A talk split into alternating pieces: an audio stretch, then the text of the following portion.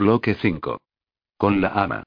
Una tarde entra en mi cuarto a echarme en cara que yo estuviera en casa entretenido con libros mientras mi hermano se sacrificaba por Euskal Herria y la gente del pueblo había salido a la calle a protestar contra no me acuerdo qué.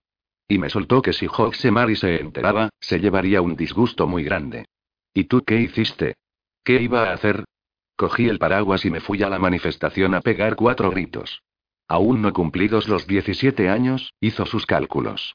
A mí, de esta sumisión, solo me sacarán un cambio de aires, Donostia, Bilbao, también fuera de Euskadi, y estudiar. Emprender estudios universitarios, su gran sueño. Filología vasca, psicología, en esa dirección. Cursar lo que sea en una universidad de París, de Londres, ¿te imaginas? A sus amigos no les reveló ni una palabra sobre el particular. Conmigo sí hablaste. Empecé la ronda de consultas con el AETA. Domingo por la tarde. Supuso que lo encontraría en la huerta. Y bajó y allí estaba juntando ramas y hojas para hacer una hoguera. No ignoraba que aquel hombre metido a hortelano en sus horas de ocio, con su boina polvorienta y sus manos curtidas del trabajo de décadas en la fundición, no tenía la última palabra sobre el asunto que interesaba a Gorka, aun cuando fuera él quien aportase el sueldo con el que se sostenía la familia. Así y todo, Gorka quiso sondar su parecer. Estudiar. Josian calificó la idea de estupenda. Otro que soñaba despierto. Un hijo médico como el del chato, un hombre con cabeza que dirige una empresa, un señor con el ropero lleno de corbatas. Gorka le recordó que los estudios, matrícula, libros, acaso viajes y un piso de estudiantes en una ciudad, implicarían gastos. Su padre, al pronto, no había reparado en aquel detalle. Ah, coño. Pues tendrás que preguntarle a la ama. Miren, no lo dudo. Ni hablar. A menos que trabajes y te pagues tú la carrera. Con la mierda que gana tu padre, vivimos al día. ¿De dónde vamos a sacar? Apretando mucho el cinturón te podríamos ayudar un poco. Pero total, patatas, porque para todos los estudios no te iba a llegar. Acto seguido, profirió quejas, encadenó lamentos. Que si Hawk se marie en Francia, que si llegamos justo justo al final de mes. ¿Y si pido un préstamo? ¿A quién? Al chato. Antes erais muy amigos. ¿Estás loco? Pero si no nos hablamos. Y cambió quejas y lamentos por críticas y acusaciones, por desprecio y condena, y se sulfuró con tales extremos de enojo que Gorka ya no volvió a mencionar en casa de sus padres el asunto de los estudios. Fue entonces cuando hablaste conmigo, ¿no? Pero es que no podía ser. Te lo juro. De dependienta en la zapatería cobraba un sueldo modesto. Guille y yo ya teníamos decidido casarnos y necesitábamos hasta la última peseta. Lo entiendo perfectamente. No me ha quedado ninguna amargura. Incluso de aquí a dos o tres años podría costearme una carrera, pero creo que ese tren ya pasó de largo para mí. Me va bien en Piribao. Gano un dinerillo en la emisora, no mucho, pero a cambio me dedico a lo que más me gusta, que es escribir. Ya ves, he sacado un libro. Puede que el año que viene saque otro. Me han invitado a una ronda de lecturas por distintas y castolas. Pagan bien, incluso muy bien. Contribuyó a la difusión de la euskera. Voy tirando. ¿Y tú? Arancha se agarró el vientre con las manos. Yo también voy a tirar. Dentro de cuatro meses si nada se tuerce. ¿Tenéis ya un nombre para mi sobrino? Por supuesto. Restituto. Venga, en serio. Endica o Aitor. En esas estamos. ¿Cuál prefieres? Endica me gusta más. 53. El enemigo en casa. A Nerea le encantaba aquel lema que corría de boca en boca, que se leía en tantas partes. Juventud alegre y combativa. Y votaba, joven, alegre, combativa, a R. Batasuna. No se imaginaba otra opción. Es cierto que la idea de la alegría le gustaba más que la del combate. Tirar piedras, pegar fuego, cruzar coches. Eso era para los chavales. Así lo creían ella y sus amigas. O sea, que en cuanto empezaba la bronca, vámonos, que estorbamos, abandonaban el escenario. Iban, sí, a concentraciones y manifas. Pero es que en el pueblo más o menos todos los jóvenes participaban en ellas. También los hijos de los maquetos y, por supuesto, los del alcalde, que era del PNV. Uno de ellos estudiaba con Nerea, y juntos y con otros estudiantes desplegaban pancartas, pegaban carteles, repartían folletos o hacían pintadas en las paredes de la facultad. Nerea viajó a Arrasate, Vitori decía Mondragón, en marzo del 87. Se enteró de la noticia en la Arrano Taberna. ¿Qué dicen esos? Que ha muerto Chomini Turbe. ¿Cómo? En un accidente de tráfico en Argelia. ¿Seguro? Seguro no hay nada. A saber si agentes secretos del Estado español o asesinos de los GAL habían manipulado los frenos. Varias caras secundaron gestualmente la suposición. Pachi descolgó de la pared la foto enmarcada del difunto. Tras pasarle el trapo, la colocó encima de la barra, donde quienquiera que entrase en la taberna la pudiese ver. Los periódicos confirmaron en los días sucesivos la versión oficial. Asimismo había fallecido un policía argelino que viajaba dentro del coche. Y para terminar de despejar las dudas, una militante de ETA implicada en el accidente llevaba un brazo escayolado. Todo mentira. Pero, como decía Arancha en voz baja, a solas, con tristeza y un hermano en Francia aprendiendo a matar, si no es que ya había entrado en acción. En esta tierra nuestra la verdad murió hace mucho tiempo. ¿Vas a ir? A Vittori como que no le hacía ninguna gracia la idea. Claro, ama. Va toda la gente joven del pueblo. ¿Toda? Arancha no fue. De víspera, sábado, dijo sentirse mal. Fiebre, escalofríos, sin duda un resfriado. Estuvieron las cuatro amigas de acuerdo en que lo mejor era que se metiese en la cama cuanto antes. Leche caliente con miel y, ala, a sudar bajo las mantas. De esa manera tenía posibilidades de amanecer lo suficientemente repuesta como para acompañarlas al homenaje barra funeral en Arasate. Con que Arancha se retiró pronto. Y el resto de la cuadrilla, de camino a la discoteca, planeó el viaje del día siguiente. Les habían comunicado que a media mañana saldrían dos autobuses de la plaza del pueblo, gastos pagados por el ayuntamiento. Pero no, ellas preferían desplazarse por su cuenta en el coche de Nerea. Bueno, en el coche del chato que Nerea tomaría prestado, segura de que su padre se lo cedería porque su padre, los domingos, no lo necesita y porque además nunca le niega nada. Me parece que no haces bien. Joe, ama. Van mis amigas. ¿Qué pensarán de mí si, después de haberlo planeado todo, las llamo para decirles que las dejo plantadas? Hasta Arancha, que se sentía pachucha, se ha marchado pronto a su casa para descansar y levantarse mañana curada. Tú sabes que ese hombre era jefe de ETA y ha mandado matar a muchos. Nerea, ojos en blanco, perdía la paciencia. Entérate de que Chomina ha encabezado durante años la lucha de nuestro pueblo.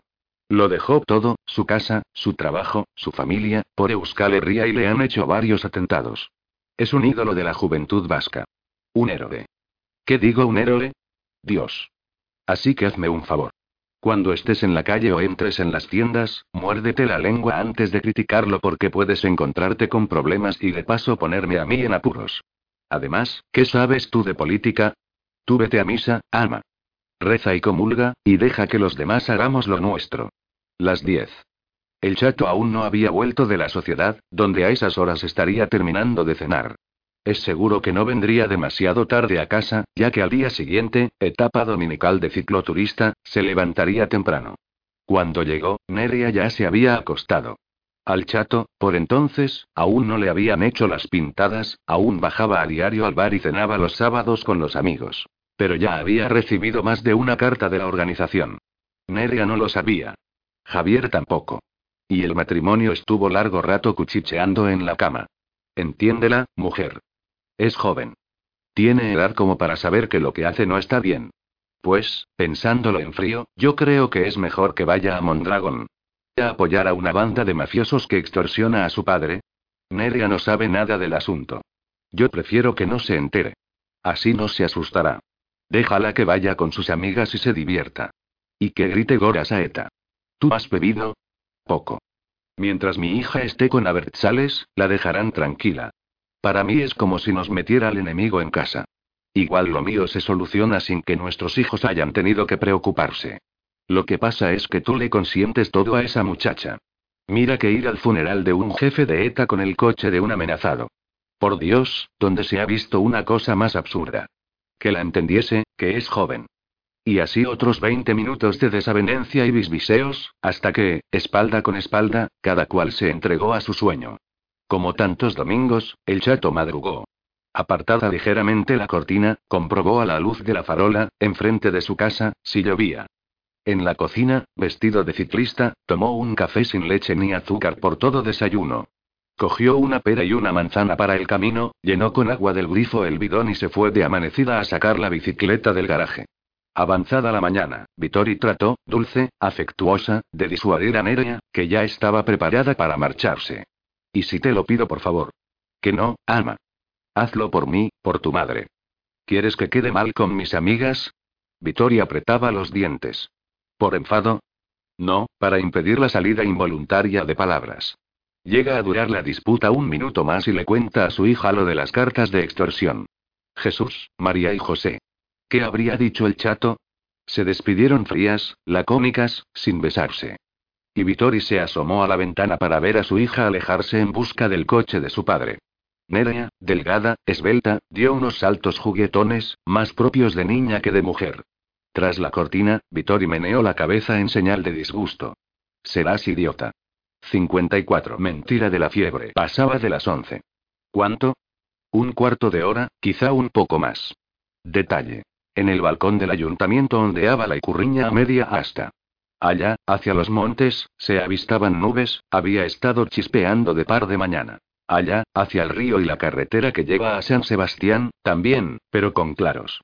Los autobuses repletos de viajeros, en su mayoría jóvenes, acababan de ponerse en marcha. Neria entró en la plaza soltando una ráfaga de alegres bocinazos. En el soportal esperaban sus dos amigas, las dos con sendas y curriñas enrolladas en torno a un palo. ¿Y Arancha? Sin terminar de apearse, preguntó por ella. Las otras pensaban que Neria habría ido a buscarla. ¿Seguirá enferma? Vive en una calle próxima, por detrás de la iglesia. Nerea. Que enseguida volvía. Y mientras sus amigas se calentaban dentro del coche, porque no es que hiciera frío, pero, coño, el aire era bastante fresco, ella se dirigió a paso veloz a casa de su amiga. A la casa tantas veces visitada, donde de niña había dormido en incontables ocasiones. A la casa, en esos momentos Nerea no lo sospecha, a donde ya no volverá nunca más. La conocida puerta, el letrero de latón con el apellido, el timbre pulsado por última vez en su vida. Miren abrió la puerta. Ahí está. No sé qué tiene. Y la invitó a pasar y Nerea se fue derecha a la habitación de su amiga. La encontró en la cama, con la ropa puesta. Se habría acostado rápidamente al sentirla llegar. ¿No estás bien? Respondió que no del todo. Aunque, francamente, ese aspecto, la fuerza de su voz, la mirada decidida, no son propios de una persona enferma. Al principio empleó los mismos argumentos que Vittori. Lo único que difería era el vocabulario. Un hombre justiciero, caudillo de verdugos, que decidía sobre la vida y la muerte de otros. Y con la espalda recostada contra la almohada, lo imitó. Matada fulano, matada mengano. A diferencia de Vittori, Arancha no hablaba con dolorida mueca ni con ojos grandes, asustados. En su cara juvenil hay desánimo. ¿Desánimo? Más. Amargura. Amargura traslúcida que deja vislumbrar a su través indignación. Lo confirmaron sus palabras. Ir sin mí. Yo no tengo estómago para prestarme a este carnaval de la muerte. En otros tiempos os habría acompañado. Ahora me es imposible. Por Hoxemari, desde que entró en la organización se me ha caído un velo de los ojos. No es que de repente vea las cosas de forma distinta. Es que por fin las veo. Anda, no seas aguafiestas. Tampoco hace falta que nos pongamos en la primera fila. Ni en la quinta ni en la última. Va, es un rato. Luego cogemos el coche y nos piramos las cuatro por ahí. Yo había pensado en Zarauz, pero no tengo preferencias. Si quieres, vamos a otro sitio. Tómatelo como una excursión. La jovialidad de Nerea se topó con la mirada gélida de Arancha. Súbito silencio entre las dos amigas. Dos, tres segundos sin parpadeos. Escena congelada. Se escrutaban. Sorprendida, con extrañeza, la una. Dura, distante, acusadora. La otra. ¿Qué hago? Me están esperando. Si tienes que ir, vete. Algo entre ellas se rompe silenciosamente en ese instante. ¿Qué? Una línea de afecto y confianza, un viejo y tácito pacto de amigas. Por una razón trivial, el portero de la discoteca Q, un sábado por la tarde, no permitió la entrada a una de ellas. De esto hacía ya un tiempo. Entonces el resto de la cuadrilla tampoco entró. O todas o ninguna. Y en presencia del estricto, corpulento portero rasgaron las entradas que acababan de comprar. A tomar por saco. ¿Puedo pedirte un favor? Sí, claro. No cuentes nada de esto a la cuadrilla. Diles que tengo fiebre, que no me encuentro bien. Pensativa, decepcionada, Neria abandonó aquella habitación a la que nunca más habría de volver, cruzó el comedor por el que ya nunca ha pasado desde entonces y habló por última vez con Miren, que le preguntó, ya con la puerta de casa abierta. ¿Qué tiene? Un poco de fiebre. A esa lo que le pasa es que desde que anda con el de rentería se está volviendo rara. Minutos después, Neria repitió la mentira de la fiebre dentro del coche. Las tres amigas emprendieron viaje. La carretera seca, menos mal, con bastante tráfico hasta Beasain, luego ya no. Vamos a llegar las últimas. Una de ellas dijo que sin Arancha no era lo mismo, que no lo iban a pasar tan bien. También. Oye, guapa, que vamos a un funeral. Lo típico en aquella época. Se encontraron con un control de la Guardia Civil. ¿Dónde? Como a unos 8 o 10 kilómetros antes de llegar a Arrasate. Se pusieron a la cola de lo que a primera vista parecía un atasco. Luego vieron que no, que allí delante estaban los picoletos registrando uno a uno los coches, pidiendo carnes a todo Dios. Había, repartidos a los bordes de la carretera, media docena de vehículos de la Guardia Civil y, extendida sobre la calzada, una al comienzo y otra al final del puesto de control, dos cadenas de pinchos metálicos. En lo alto del terraplén varios guardias civiles, cada uno con su dedo en el disparador del subfusil. Más abajo, oculto detrás de los arbustos, otro en parecida actitud. Y un tercero apostado detrás de un árbol. Todos con el arma a punto de disparo. Les hicieron una seña imperiosa para que pararan. Neria bajó la ventanilla. Los de Neis. Ni buenos días ni por favor. El picoleto se llevó los tres carnes hasta un furgón, donde se hicieron las consabidas comprobaciones. Limpias de antecedentes, de cargos. En el momento de devolvérselos, despacio, con cachaza, para robarles tiempo, para que supieran quién manda en ese tramo de carretera, entre este monte y aquel otro. Que a dónde iban. Como si no lo supieran. ¿Y por qué tenían que responder? Pero mejor no meterse en líos. Así que Nerea, la involuntaria portavoz, la conductora, respondió que. A Mondragon. Les ordenaron bajar. Pero no amablemente. Bajen ustedes. Sino con un golpe oral de hacha. Abajo las tres. A un gesto del picoleto parlante se acercaron otros dos. Manos de varón las cachearon. La una. ¡Qué humillación! La otra. ¡Qué asco! En tales términos lo habrían de comentar en la Arrano Taberna un día después. Y Nerea, a punto de llorar, tuvo que abrir el maletero. Allí estaban la gabardina, un hinchador de la bici y el paraguas de su padre, y las icurriñas enrolladas. ¿Qué es esta basura? Dos banderas. Despliéguelas. Nerea las desplegó, ya mordiéndose en incipiente puchero el labio de abajo. Lo dicho, dos banderas reconocidas por la Constitución española. Y de repente el tuteo con retintín. ¿Qué, vais a la misa de Letarra? ¿Os creéis que Dios lo va a recibir en su gloria? Nerea guardó un silencio digno. Segura de que había vencido el pujo de llanto, se atrevió a mirar a los ojos del picoleto. Ojos negros en los que se reflejaba, ¿qué? día, su madre que le volvía a soltar el sermón de anoche y el de esta mañana, y también Arancha metida con ropa en la cama. Sin duda habría sido mejor haber viajado con el grupo grande en uno de los autobuses. Y al pensarlo sintió en el centro del pecho un fogonazo de coraje. Estoy esperando una respuesta. Nosotras no vamos a misa. A este punto, el guardia civil se puso a echar pestes de Chomín el asesino, el terrorista, y así se mueran todos esos hijos de puta, etc. Con una sacudida autoritaria de cabeza, mandó a las tres muchachas que se perdieron de vista cuanto antes. Ellas continuaron el viaje y Nerea vio por el espejo retrovisor que el picoleto había mandado detenerse al siguiente coche. 55 como sus madres. Una se lo preguntó a la otra. ¿Qué? Que si no era esta la cafetería a donde sus madres venían los sábados a merendar. A Arancha le suena más que iban a la churrería, aunque no está segura. Lo que sí sabe sin el menor atisbo de duda es que a su madre todavía le gustan los churros y que a veces, cuando viene a San Sebastián, se compra media docena y después se los come fríos en casa. Nerea pondría la mano en el fuego a que Miren y su madre solían merendar tostadas con mermelada en esta cafetería cuando eran amigas. ¿Y qué hacían ellas dos allí? Llevaban largo tiempo sin noticias la una de la otra. Se han encontrado hace un rato por casualidad. Por poco chocaron en la esquina de la calle Churruca con la avenida. Imposible esquivarse. En el caso de Nerea, la sorpresa no estuvo exenta de prevención. Nada, un recelo pasajero, innecesario por lo demás, pues ahí estaba, rebosante de simpatía como siempre, la sonrisa de Arancha, que sin titubeo se tiró hacia ella para besarla. Se miraron examinadoras del mutuo aspecto y se arrebataban la palabra la una a la otra para elogiarse. Convinieron, ¿tienes tiempo? En ponerse al día de sus respectivas vidas privadas. ¿Dónde? No en la calle, desde luego. Estaba empezando a oscurecer y soplaba un viento desagradable. Nerea señaló la cafetería cercana. Y allá fueron cogidas del brazo.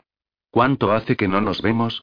Uf, pues desde que Arancha se fue a vivir con Guillermo en Rentería, hace cosa de año y medio. En el pueblo me asfixiaba. Ya sé que no me está bien el decirlo, pues allí nací y me crié y allí tenía mi cuadrilla. Pero no aguantaba más. En el pueblo vive mucha gente echada a perder por la política. Gente que hoy te da un abrazo y mañana, por lo que sea que le hayan contado, deja de dirigirte la palabra. A mí me echaron en cara que saliera con uno que no es vasco. ¿Cómo lo oyes? ¿Qué qué dirá Mari si se entera? No fastidies. ¿Quién te dijo eso? Josune. Lo que más me dolió es que cuando me habló así no estábamos solas. Me hizo una especie de juicio popular, ¿comprendes? Yo me callé. En un país como este lo mejor es callar. Pero otro día que la vi en la calle la paré, le dije que yo me enamoro de quien me da la puta gana y la mandé a la mierda. Bien hecho. No era la única que pensaba mal de mi novio. Mi madre, sin ir más lejos, tenía los mismos prejuicios. Poco a poco se ha ido resignando por la cuenta que le trae. Ya hasta nos visita alguna que otra vez en rentería. El pobre Guille. Pero si es un pedazo de pan. Se ha apuntado a clases de euskera, aunque lo veo crudo. Se me hace a mí que este hombre no vale para los idiomas. Se acercó un camarero a la mesa. ¿Qué, qué querían tomar? Arancha, dudosa un instante, pidió esto. Nerea, sin vacilar, pidió lo otro y de paso preguntó al camarero si se podía bajar el volumen de la música.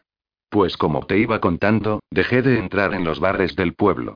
Bueno, a la no hacía tiempo que no iba por no ver la foto de mi hermano en la pared.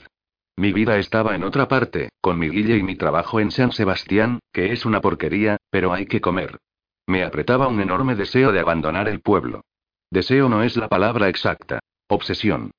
Se me metió entre ceja y ceja que yo allí no tenía futuro. Me sentía muy incómoda. Incluso ahora, recordando aquello, los nombres de los sitios, la cara de algunos individuos, se me pone como un nudo de repugnancia en la boca. Perdona que me exalte. No me gustaban ciertas miradas. Imagino que Josune hizo propaganda contra mí. Pero no solo ella. En cuanto pude, me instalé con Guille en un piso. Ahí estamos, casados por lo civil. No nos va mal, trabajando y ahorrando para llevar una vida lo más decente posible. ¿Y tus padres, cómo reaccionaron? A mi madre no le hizo ninguna gracia que me fuera a vivir con mi pareja. Por el qué dirán. Tengo una hija arrejuntada, me soltó.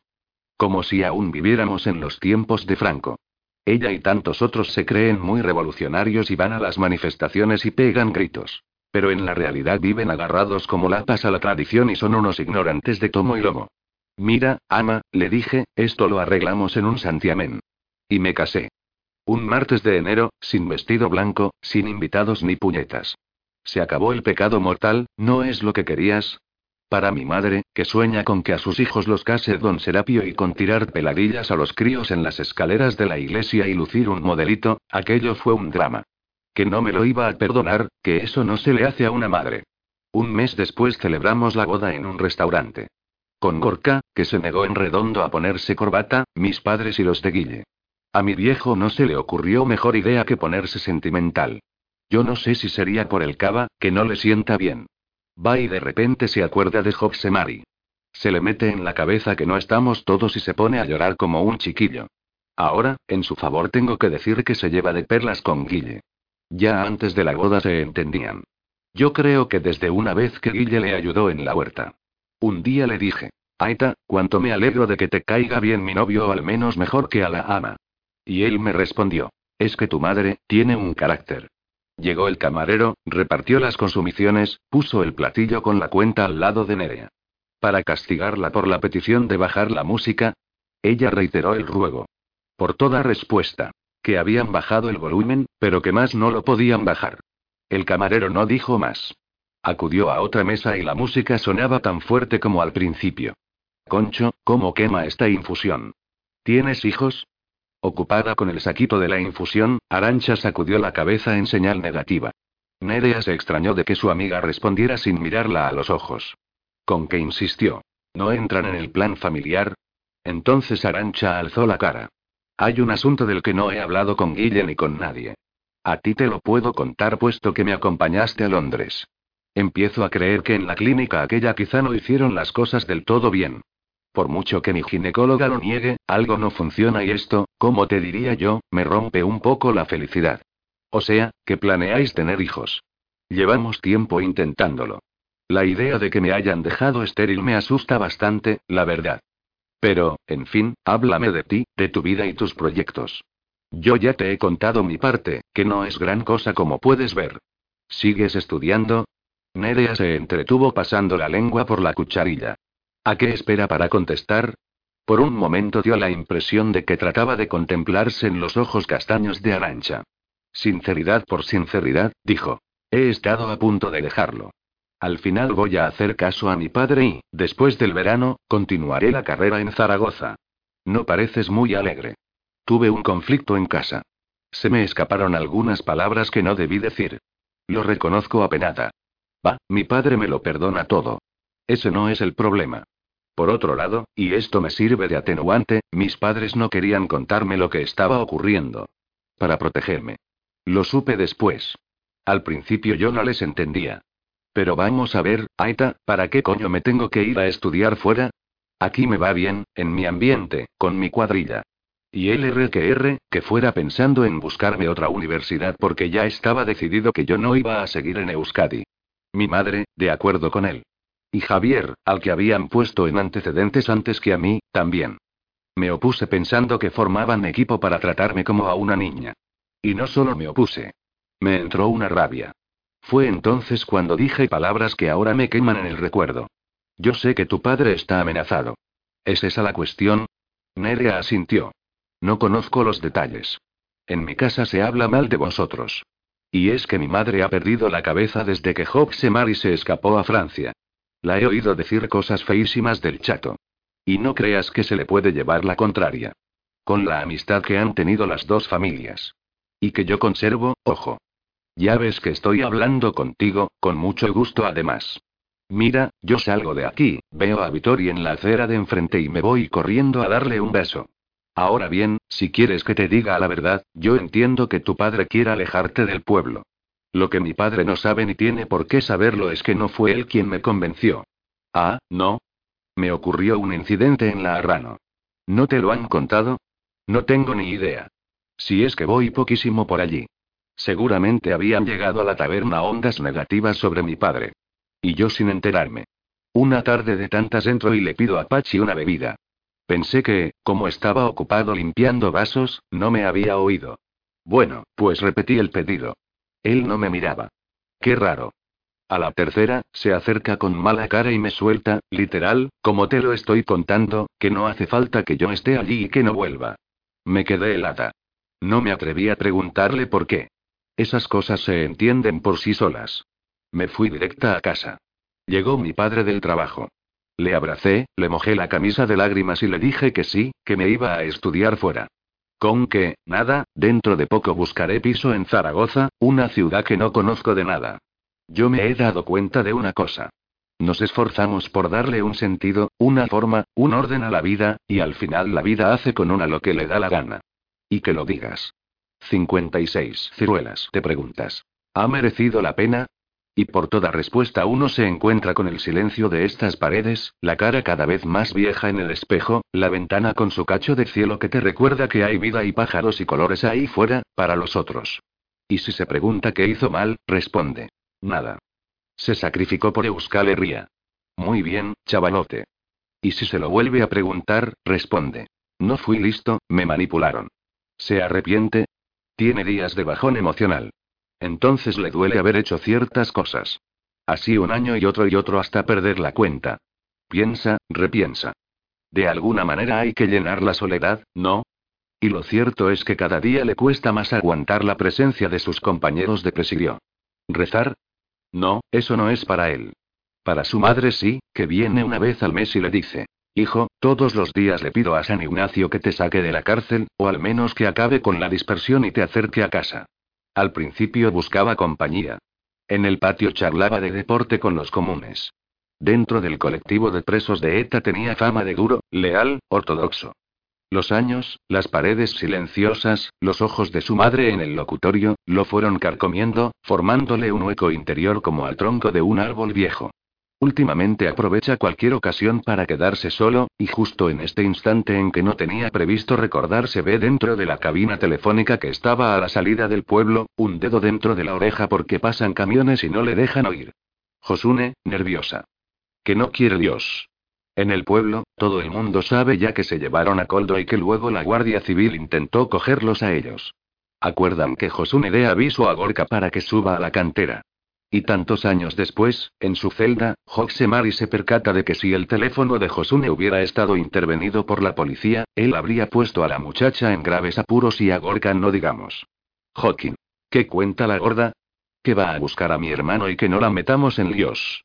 ¿Le has dicho que le pida de Gorka unos zapatos de la talla 42? Se me ha olvidado. ¿Tu hermano, qué número calza? Yo qué hostias sé. Le viene también al recuerdo el sobre de Pachi. Su contenido no está mal. Seis mil pesetas. Esto empieza bien. Y una nota que terminaba con palabras de ánimo y un gora Euskadi Ascatuta. En la nota, una dirección postal de Oyarzun y el mote del que los recibiría. Que preguntaran por chapas. No hay firma ni membrete ni nada que pusiese a la policía en la senda de la Arrano en caso de interceptar la carta. Tipo espabilado el Pachi, no como yo ni como el pobre Hawking. Nos robaron a él la vida, a mí la juventud. Hasta Oyarzun había bastante trecho y Hoxemari estaba sin comer. Encima, estas bicicletas son más de paseo que de carreras. Hawking tampoco había comido ni desayunado esta mañana ni cenado ayer. Sí, pero no es lo mismo, no tiene la envergadura ni el estómago de Semari. Hicieron un pacto. Porque, claro, tampoco era cuestión de ir discutiendo por la carretera ni de perder tiempo en un almuerzo con copa y puro, y presentarse tarde a la cita en Oyarzum. Por el camino pararían a comer. Vale. Entraron en un bar de rentería y calmaron el hambre de pie junto a la barra con unos bocatas. Podríamos haber cogido un autobús en Donostia y ahorrarnos el pedaleo y la sudada. Lo que hay que ahorrar es el dinero. ¿No pensarás que lo vamos a fundir el primer día? El de Oyarzum, cuarenta y tantos años, estaba sobre aviso. Pero se conoce que no se fiaba. Cara Oscar. Más tarde, a solas, entre ellos. A lo mejor no le gusta que lo llamen chapas. Pues que se joda. Los saludó, seco, en euskera. Miraba sin parpadear, hizo preguntas de esas que se responden con un sí o un no, como dando a entender. No estamos aquí para conversaciones. Poco a poco fue desahogando el entrecejo. Y los llevó a un sótano a que pasarán la noche. Olor fuerte a cola de carpintero. Ni cama ni colchón. Ni un puto lavabo. Y como Hawking hiciera amago de solicitar barra quejarse, el tipo les soltó que si no les gustaba, se podían ir. Solos. Esto es la lucha. ¿O qué esperaban? Lujo, comodidades. Hoxemar vació la vejiga en un rincón. Luego extendieron unos cartones en el suelo. Una noche en la casa derruida de la cantera y ahora esto. Dos días seguidos sin cenar. La fatiga los ayudó a dormir. No durmieron mucho, pero algo es algo. Por la mañana temprano, a Job Semari le entró capricho de husmear. Por una puerta baja, al fondo del pasillo, salió a un huerto pegado a la casa. Nada, una tapia, hierba y cuatro ciruelos. Las ciruelas, verdes, algunas ya amarillaban. Semari mordisqueó diez o doce por la parte menos agria. Un rato después apareció Chapas. Dijo cortante, autoritario. Nos vamos. ¿Explicaciones? Cero. ¿Qué más da? Tampoco nosotros las pedimos. ¿Y las bicis? Se quedaron en el sótano. Quién sabe si veintitantos años después siguen allí, oxidadas y sin aire en las ruedas. Chapas los trasladó en una furgoneta a un paraje solitario desde el que se divisaba, como a un kilómetro de distancia, el aparcamiento del hipermercado Mamut. Y había niebla matinal allí abajo, pero ya se veía que por encima el cielo estaba despejado y el día iba a ser de sol. La furgoneta se detuvo en el comienzo de un camino de tierra. Aquí os bajáis. Entregó a cada uno un ejemplar del periódico Egin y un paquete de ducados. Esperar ahí, al lado de esos árboles. Les indicó que sujetaran el periódico y los cigarrillos de modo que estuvieran a la vista. Les recordó la contraseña y les deseó suerte. Y en cuanto los dos amigos se hubieron apeado, se marchó. Mari. Uno de los dos podría ir a toda prisa a comprar en Mamut comida y agua. Tengo una sed de caballo. No jodas. A ver si va a llegar el que tenga que recogernos y encuentra solo a uno. Aguanta un poco. A Mari, tumbado en la cama de su celda, se le dibuja una sonrisa. Qué par de ilusos. Por lo menos tenían tabaco. Hawking se puso a ojear el ejín. Mari, por eso sonríe después de tantos años, bajó por un pequeño barranco que había a su espalda. Ahora vengo. ¿A dónde vas? No respondió. Se perdió de vista entre la vegetación espesa. Y estuvo como varios minutos escondido. Se limpió con unas hojas de lejín, no con la portada, pues debía servirle para identificarse, y se reunió con Hawking junto a los árboles. ¿Qué? Nada. Minutos después, un coche se detuvo delante de ellos. ¿A qué hora pasa la grúa? Hay que quitar la nieve de la puerta. Saludos escuetos. El tipo tampoco era muy hablador, pero bastante más sociable que Chapas. Sentado a su lado, el único que daba conversación era Hawking. Mari, solo en el asiento trasero, murmuró de repente, hablando para sí. Las putas ciruelas. Hawking lo miró sin comprender.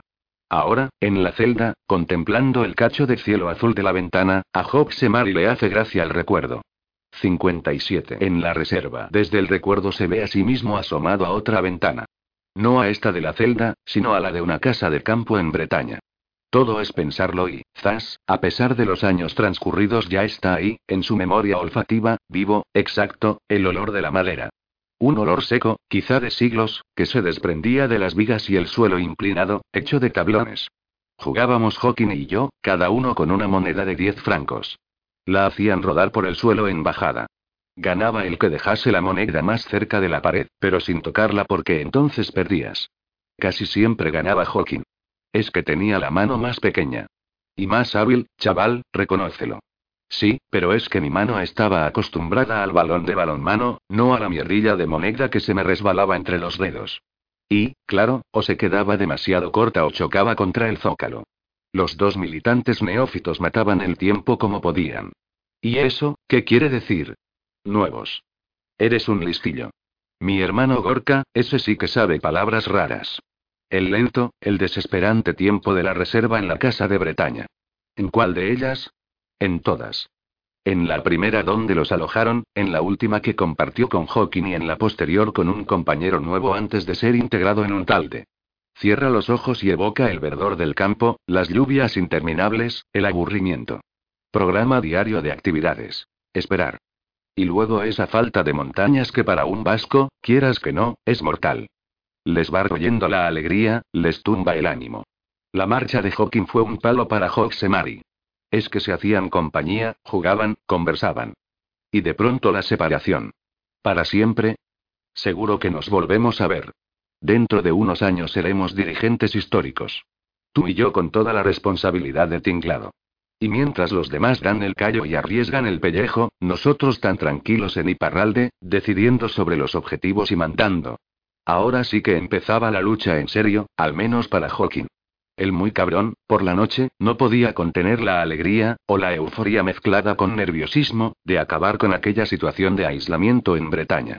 Y no dejaba de hablar. Parecía drogado.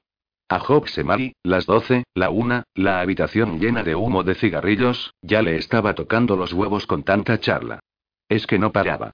Planes, expectativas, recuerdos del pasado, anécdotas del pueblo.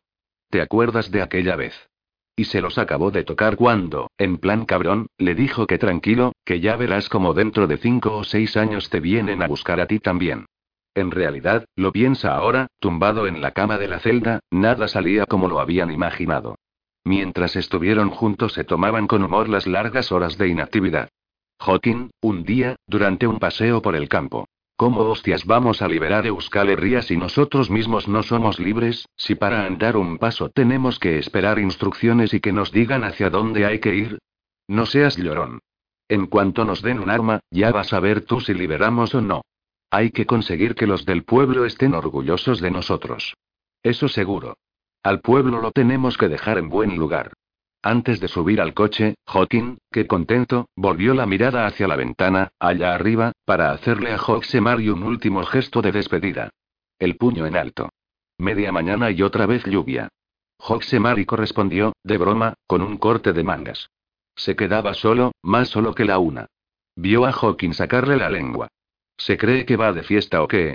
Y esa imagen con la lengua fuera es la última que guarda de su amigo.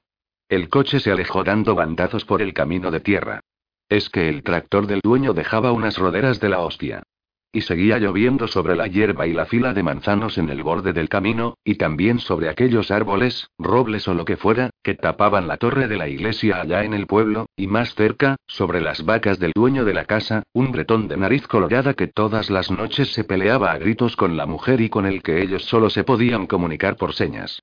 Meses atrás, en Endaya, les habían dispensado la acogida ordinaria. La de los reclutas de tres al cuarto, que decía Hawking. La de los padrillos, según Mari. Ni orquesta de recibimiento ni miembro de la dirección haciendo los honores. ¿Habláis francés? Ni J. El encargado del aparato de acogida fue al grano. Mirad, os espera esto, esto y esto. Parecía cansado el tipo. No sé, por las ojeras. Aquí no hay santuario que valga. Clandestinidad absoluta, mucha precaución, disciplina y sacrificio. Todo ello embutido en frases cortas como para acabar antes.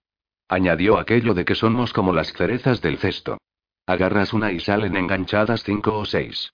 Y eso hay que evitarlo a toda costa, ¿estamos? No se puede permitir que caigan unos por la imprudencia de otros. Las condiciones son duras, ¿para qué vamos a engañarnos? Esto no es un juego. Les proporcionó alojamiento provisional, y ropa y una radio y otros enseres, en una granja avícola próxima a Ascan.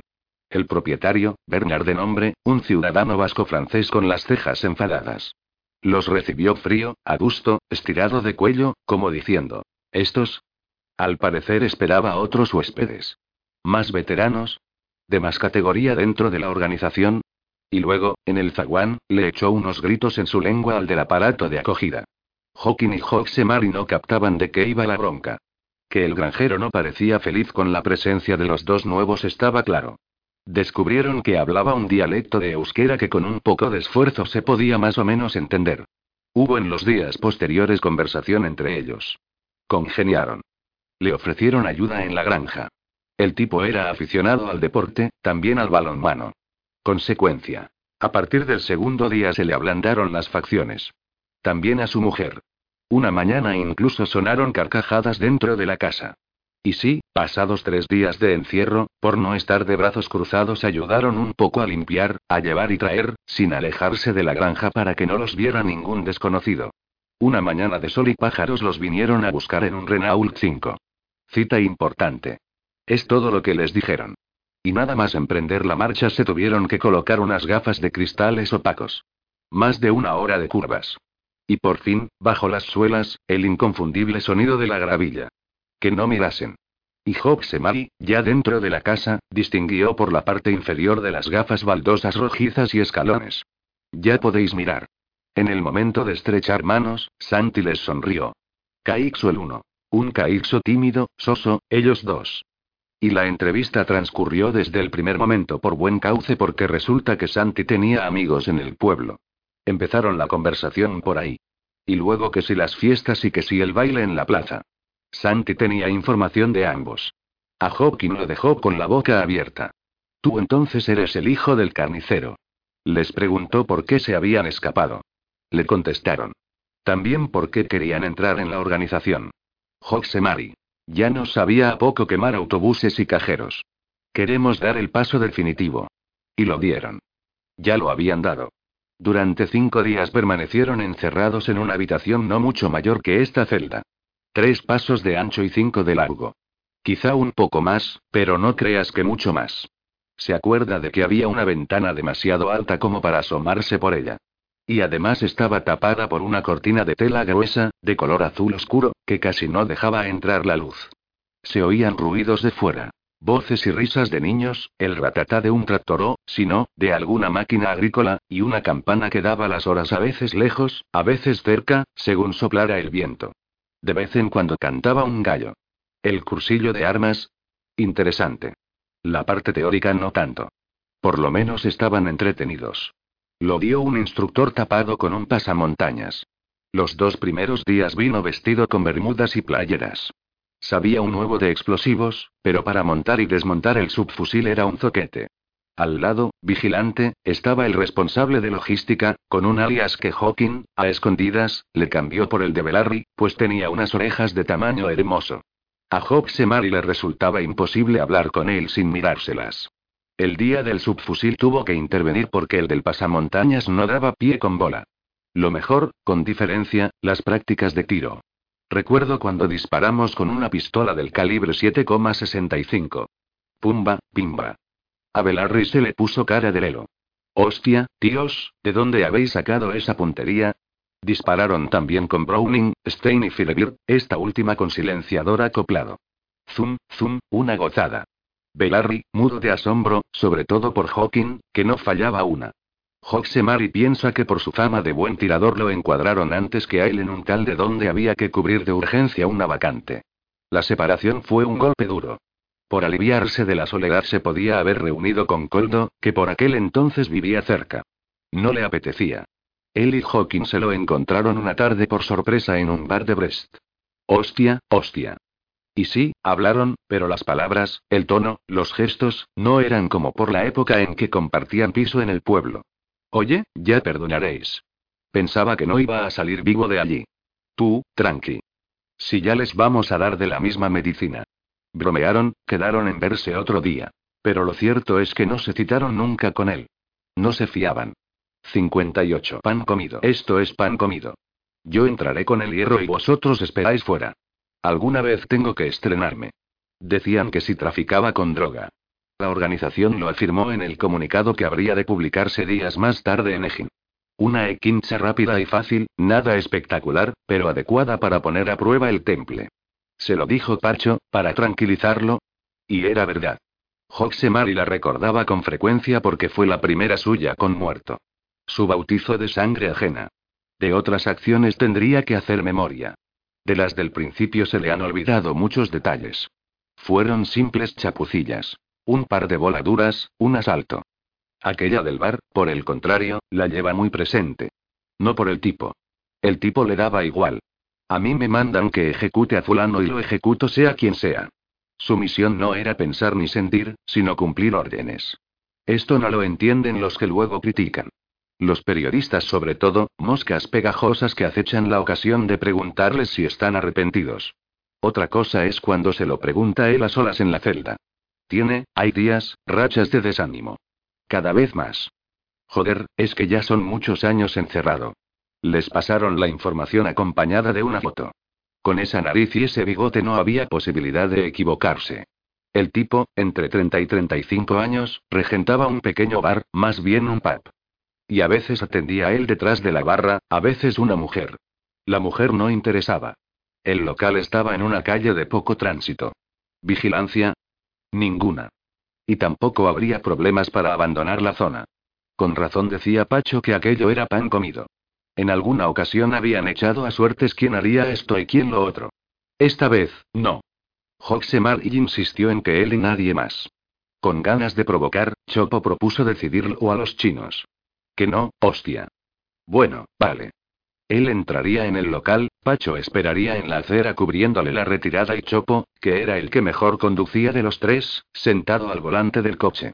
Lo dicho, pan comido.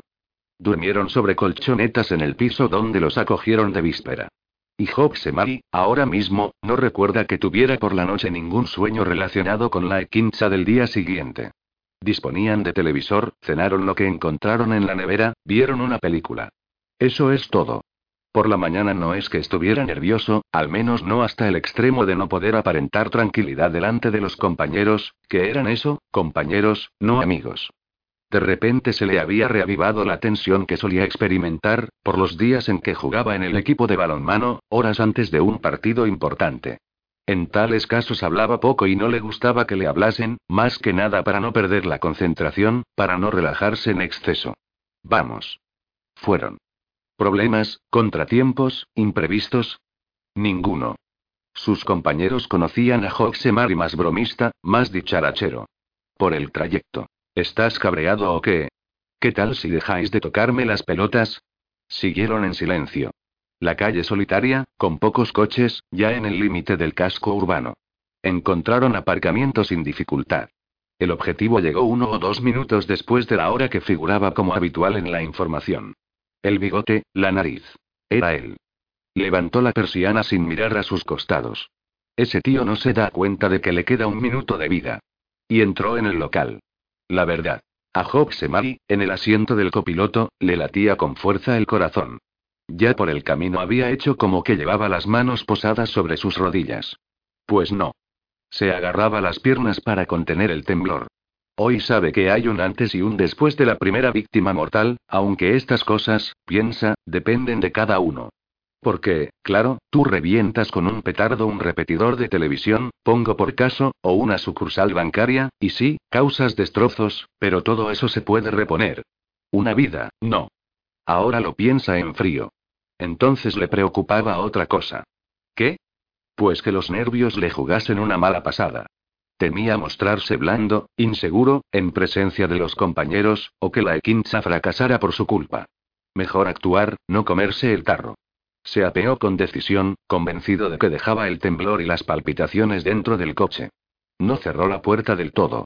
Y Pacho, que había ocupado el asiento trasero, tampoco. Hablarse, mirarse. ¿Para qué?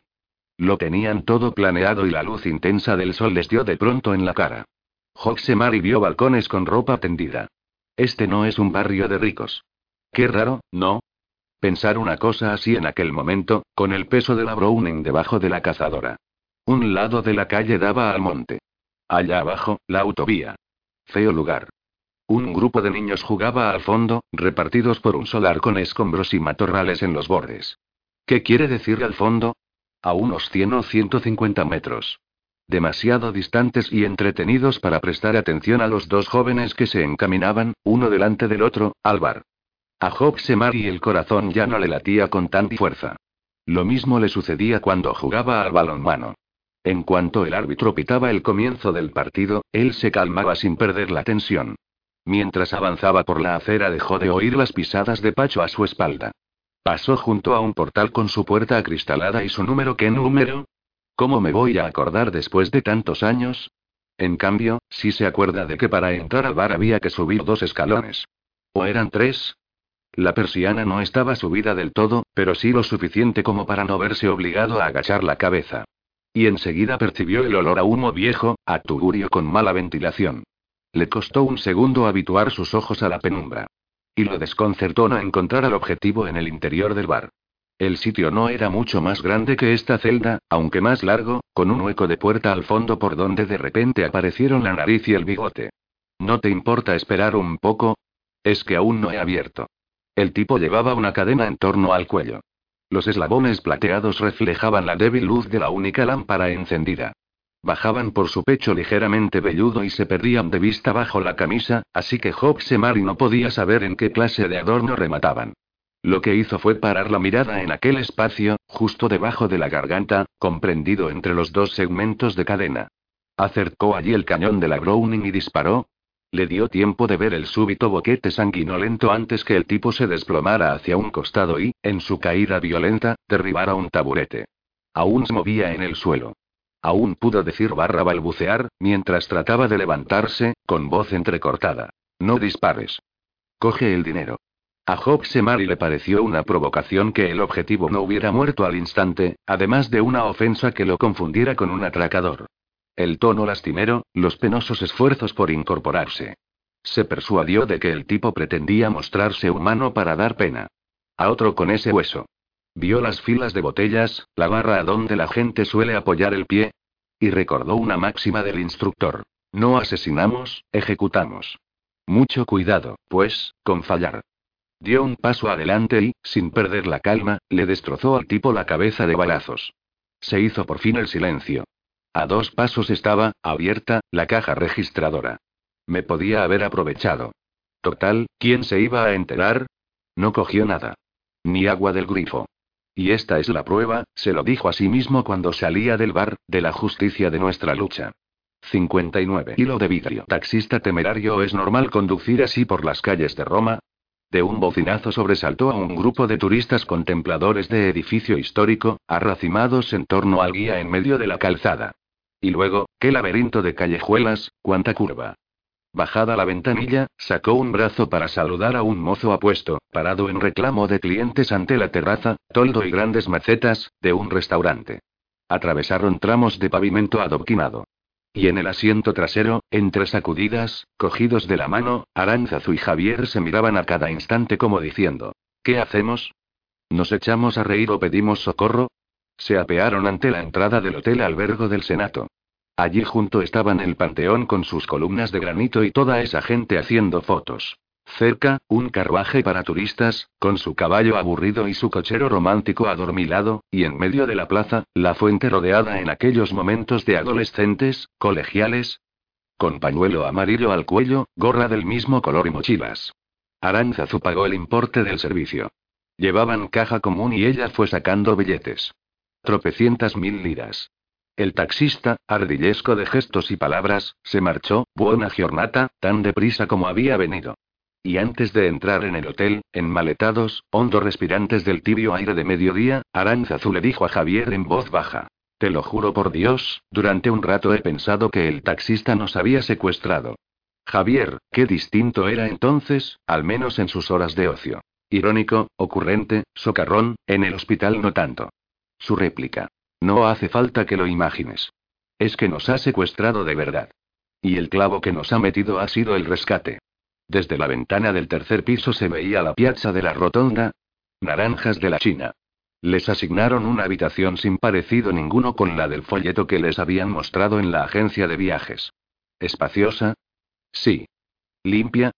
También. Pero la ventana se abría a un oscuro patio interior. Enfrente, pared negruzca, enladrillada, con ventanucos. Detalle poético, según Aranzazu. Un gato acurrucado en un alféizar. Y, más arriba, cerca del alero, un arbolillo heroico que se aferraba a la vida hundiendo las raíces en una grieta del muro. Nada de quejas, ¿eh? No, si el gato me gusta. Los patios interiores tienen sus ventajas. Seguro que por la noche los que ocupen una habitación con vistas a la plaza no podrán pegar ojo por causa del ruido. Pobrecillos. Les han timado. Sin conocerlos, ya me estoy apenando de ellos. Recuerda el sentido de nuestro viaje. No estaba pensando en otra cosa. Qué bien hueles. Y empezó a desnudarla, allí mismo, junto a la ventana, y ella, pura condescendencia tras comprobar que nadie los observaba desde el patio, hermosos labios risueños, se dejaba hacer y aún separaba las piernas y levantaba los brazos y adoptaba posturas que facilitasen la extracción suave de las prendas. Se lo tenía dicho barra rogado. Que no diera pie a malentendidos, que por favor le expresara sin tapujos sus deseos, físicos o de cualquier otra índole, como ella haría igualmente con los suyos. Compañeros, amigos, amantes, yo fundidos. Tres días en Roma les permitirían sondar la hondura de la relación. Javier se desnudó con rapidez. La penetró, los dos pecho con pecho. Adivinado el propósito, ella había apoyado un pie en el borde de una silla y, así abierta, el acoplamiento se consumó sin intervención de las manos. Trabados, sin sacudir los cuerpos, volvieron la mirada a un tiempo hacia el patio. La pared, el gato, el arbolillo. Quietos, unidos, sin abrazarse, ella con las manos enlazadas sobre la nuca, él a la altura de los riñones. Un hábito placentero que tenían. Sensación de ser dos en uno sin que nadie posea a nadie. Ella, susurrante, como si temies molestar. ¿Quieres más? Él dijo que por la noche. Permanecieron inmóviles, callados, un minuto, dos, sumido cada cual en sus fantasías y pensamientos, hasta que el miembro, poco a poco blando, se escurrió fuera de su cálido albergue. ¿Vamos a comer? Fueron. ¿A dónde? Callejearon un rato. Por aquí, por allá, y sin habérselo propuesto desembocaron en la plaza Navona. La fuente con esas estatuas que a Aranzazu le parecieron monstruosas, el rico sol primaveral, una hilera de monjas que salieron en fila india de la iglesia aquella y, enfrente, la librería española, a la que decidieron volver cuando hubieran matado el hambre o, si no, mañana. Saliendo por un ángulo de la plaza, en dirección al río, se detuvieron junto a un restaurante. Aquí entramos, sea bueno o malo, caro o barato, porque ya el hambre tiranizaba sus cuerpos. Ensalada, ñoquis y el, pescado, que no estaba mal pero tampoco era como para caerse de la silla. Nada de quejas, ¿eh? Fíjate qué suerte hemos tenido con el tiempo. La orata esta no la habrán pescado en la fuente. Lo digo porque sabe a pies de estatua. Javier, por favor, que te van a oír. Son italianos. No nos entienden. Nos entienden todo. Si quieres criticar, hazlo en euskera. Y brindaron con vino roso a casa, cómplices en la risa, en las miradas maliciosas, en la felicidad. Él le dijo en euskera. Qué bien hueles. Ella le recordó el juramento de venir a Roma de disfrutar. Habían adoptado el compromiso días antes de emprender viaje. Aranzazu imaginó un hilo de vidrio, sostenido por cada uno de un extremo. Tres días en Roma con un hilo que en cualquier momento se podía romper. Era su temor. Y Javier, bromista. Por nuestra luna de miel. Calma, amiguito. No te precipites. Hacía poco más de dos meses que ella había obtenido el divorcio. Uf, se le hacía cuesta arriba hablar de su pasado matrimonial. Por otro lado, le resultaba difícil, imposible. Borrar ocho años de recuerdos dolorosos. El exmarido oftalmólogo y Javier coincidían en los pasillos, el ascensor, el aparcamiento del hospital. También en el estadio de Anoeta, pues ambos eran socios de la Real Sociedad, con localidades distantes no más de 10 metros en la tribuna. Javier procuraba, con el debido disimulo, esquivarlo. ¿Y eso? Es que le molestó una cosa. Supo el otro, ya divorciado, de su relación con Aranzazu y le dijo a Javier en la cafetería del hospital que la cuidase, que no la dejara sola, y aprovechó para calificarla de mujer adorable pero frágil. Cuídala mucho. ¿A qué viene semejante entrometimiento? Pero es lo que pasa, que uno no quiere Dios, aún menos en el lugar de trabajo, y opta por la diplomacia y el silencio. Con que nada, hizo un vago gesto de asentimiento con la mirada vuelta hacia la camarera, ¿me cobras? No terminó de beberse el cortado y se iba a despedir, ya había despegado los labios para decir adiós, pero el otro fue más rápido. Os deseo toda la felicidad del mundo. De verdad. Aunque no va a ser fácil. Lo sé por experiencia. Por la tarde se lo contó a Aranzazu y ella vertió lágrimas, convencida de que las palabras del exmarido equivalían a un mal de ojo. Pensarás que exagero. Por primera vez la veía llorar. Hermosa, discreta, sumida en elegante tristeza. Mujer sensible, 37 años, tres más que él. Le estuvo mirando fascinado los ojos húmedos. La abrazó, consolador, deleitándose en el calor fragante que se desprendía de ella y rozó la mejilla contra su melena negra y la besó con dulce afecto en los labios. Había encanto en esa manera de no destruir con un cabo del pañuelo de papel la sombra de ojos. También, quizá, un asomo de coquetería ansiosa y un gran temor. A ver si voy a ser yo el que exagera. Lo del temor era cierto y era profundo, estaba allí dentro de ella como dolor sordo barra inconcreto pero no por ello menos desazonante. El temor de no servir para una relación amorosa de verdad, estable, y esta era su última tentativa. Se lo dijo un sábado por la tarde, mientras hacían tiempo antes de asistir a una comedia en el teatro principal. Definitivamente eres el último. No tengo la menor duda al respecto. En el caso de que no prospere nuestra relación, esta desdichada dama no se volverá a enamorar ni por el cielo. Apagaré la luz para siempre. Fue en el transcurso de aquella conversación cuando se le ocurrió a Aranzazu la idea del viaje. Vámonos unos días lejos de aquí, de nuestro trabajo y de toda la gente que conocemos. Tres o cuatro días donde estemos los dos juntos las 24 horas del día. Al final sabremos hasta dónde estamos dispuestos a llegar, si congeniamos, si queremos montar una relación más allá del sexo. ¿Qué te parece? Eso sí, iríamos a escote. Y entraron en el teatro. A la salida, mientras paseaban por el puerto, ella dijo aquello del hilo de vidrio. Reveló su temor. Con 37 años se sentía flor marchita. ¿Qué qué podía ofrecer? Desde luego, amor. Eso seguro. Pero si Javier anteponía otros deseos, tener hijos, por ejemplo, veía crudo que él pudiera ser feliz a su lado. Ese temor le amargaba los días, la acompañó a Roma, se le hizo de nuevo presente allí abajo. ¿Dónde? En aquel paseo que bordea el Tíber. Los dos habían tomado asiento en un saliente del muro similar a un banco corrido. Acababan de comer. Les daba el sol. Y la corriente bajaba tranquila y turbia. De pronto, una piedra hallada en el suelo le inspiró a él una infortunada barra pueril idea. Si consigo tirarla hasta la otra orilla es que nada ni nadie podrá separarnos. Déjalo, por favor. Es mejor no retar al destino. ¿Dudas de mi fuerza? No, pero el río es bastante ancho. Vamos, vamos. Se desprendió de la americana. Ese pecho, esa espalda son anchos, pero ya la juventud pasó. ¿No se da cuenta? Tomó, hombre por lo demás tan juicioso, tan médico y razonador, carrerilla y lanzó la piedra con gran potencia y deseos masculinos de impresionar a la hembra. La piedra salió disparada a enorme velocidad por el aire claro de primera hora de la tarde. Siguieron los dos el arco de su trayectoria con la mirada. La piedra, apenas un punto negro que se alejaba, empezó a caer y cayó, glup, dentro del agua. Bueno, solo era un juego. De allí se fueron a visitar la capilla Sixtina. 60. Los médicos con los médicos. Ya el chato se retiraba a dormir la siesta. Alegó que acababan de conocer a la mujer, que era pronto para juzgarla. Pero Vittori, severa, tajante, con el delantal puesto, insistía. Los médicos con las médicas, los enfermeros con las enfermeras. A continuación, el labio desdeñoso y un meneo de parodia en el cuello. La parejita. Por Dios, pero si le lleva tres años. Ese pipiolo, necesita una segunda madre o qué. Bueno, bueno. ¿Tengo razón o no? Como te oiga el hijo, ya vas a ver tú. Hablo contigo. Javier no tiene por qué enterarse. Se habían marchado hacía unos minutos, cogidos de la mano. A su edad. La parejita feliz. La gente del pueblo se estaría mondando de risa. Domingo y nubes. La Real jugaba a las 5. Al término del partido, ella iría a buscarlo barra pescarlo, a seguir tirando del hilo hasta sacar el pez del agua y meterlo en la cesta. Vittoria abrió la puerta del balcón de par en par. No se puede ni respirar. No me digas que no es una exageración. Hasta el consomé sabía a perfume.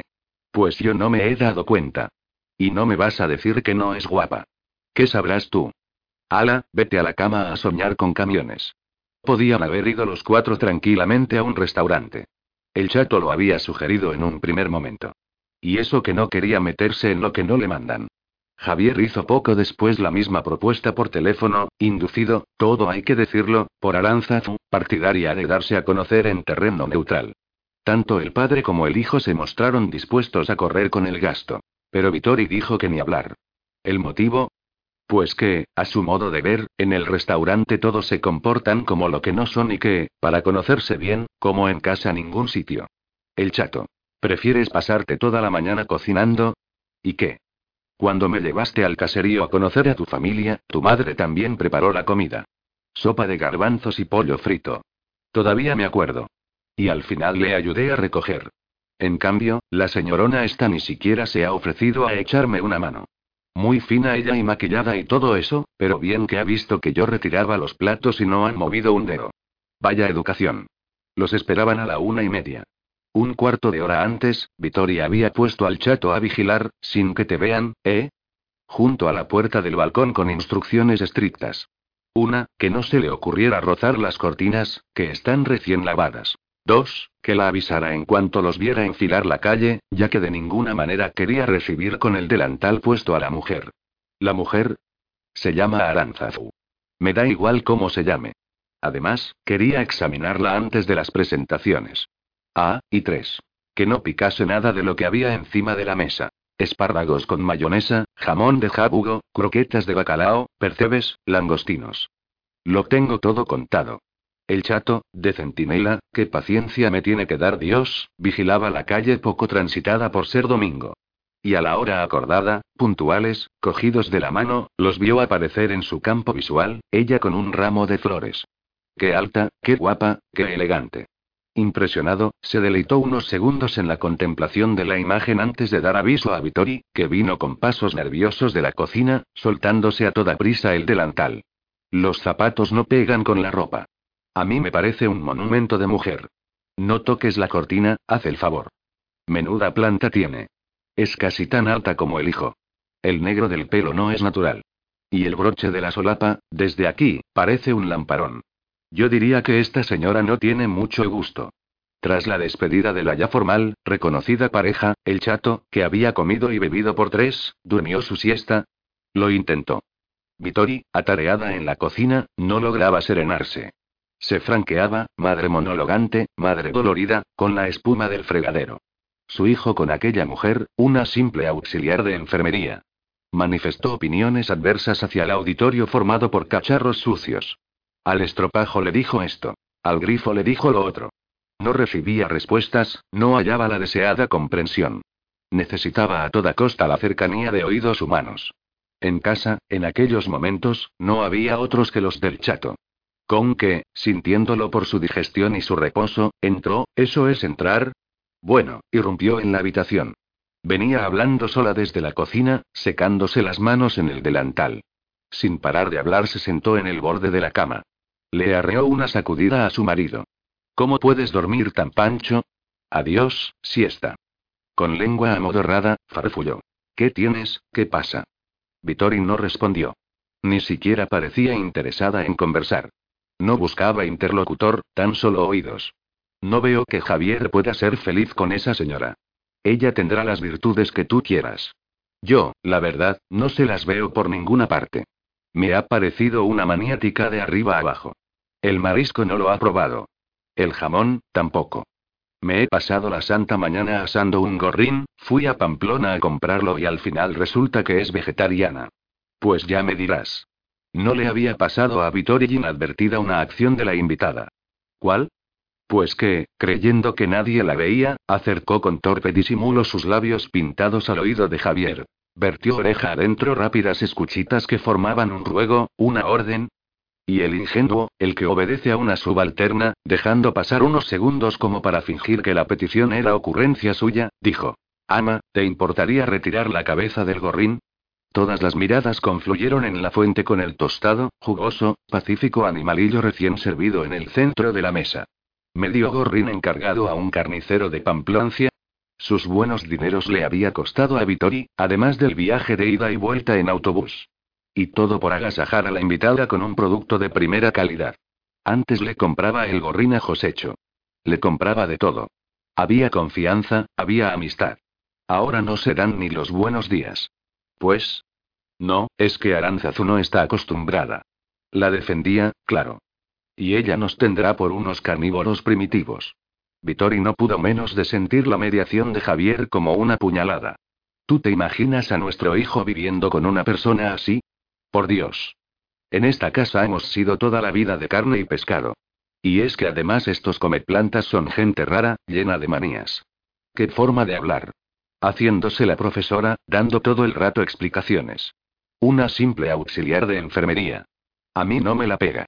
Esa agitado al médico tontaina, que sabe mucho de intervenciones quirúrgicas, pero de vivir con una mujer no entiende nada, y ha dicho. Este para mí. Una divorciada más lista que el hambre. Una mujer de segunda mano, que se ha bañado en todas las aguas habidas y por haber. Come como un pajarito. El bizcocho, ni tocarlo. Le gustaría, pero esta mañana ya ha tomado su dosis diaria de hidratos de carbono. Será relamida. ¿No te has fijado en su cara cuando le he dicho que me he levantado a las 7 de la mañana a prepararlo? No le interesamos lo más mínimo. Esa va a lo suyo, a pescar al médico cirujano con casa propia y buen sueldo. ¿La has visto cuando le he preguntado si quería llevarse un cacho de bizcocho en un tupper? No, gracias, no se moleste. Me han dado ganas de tirárselo a la cara. Cuando termines la perorata, avísame. A ver si aún puedo dormir un poco. Y lo de Roma, qué mal me huele. Yo no me creo que hayan ido a escote. Conozco a Javier. Pondría la mano en el fuego a que él lo ha pagado todo. Muchos años después, de visita en el cementerio, sentada en el borde de la tumba como aquel lejano día en el borde de la cama, Vittori seguía de vueltas con el asunto.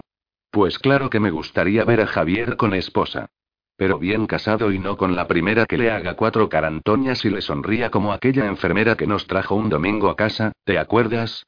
He olvidado cómo se llamaba. Menuda lagarta. Le orí las intenciones nada más verla.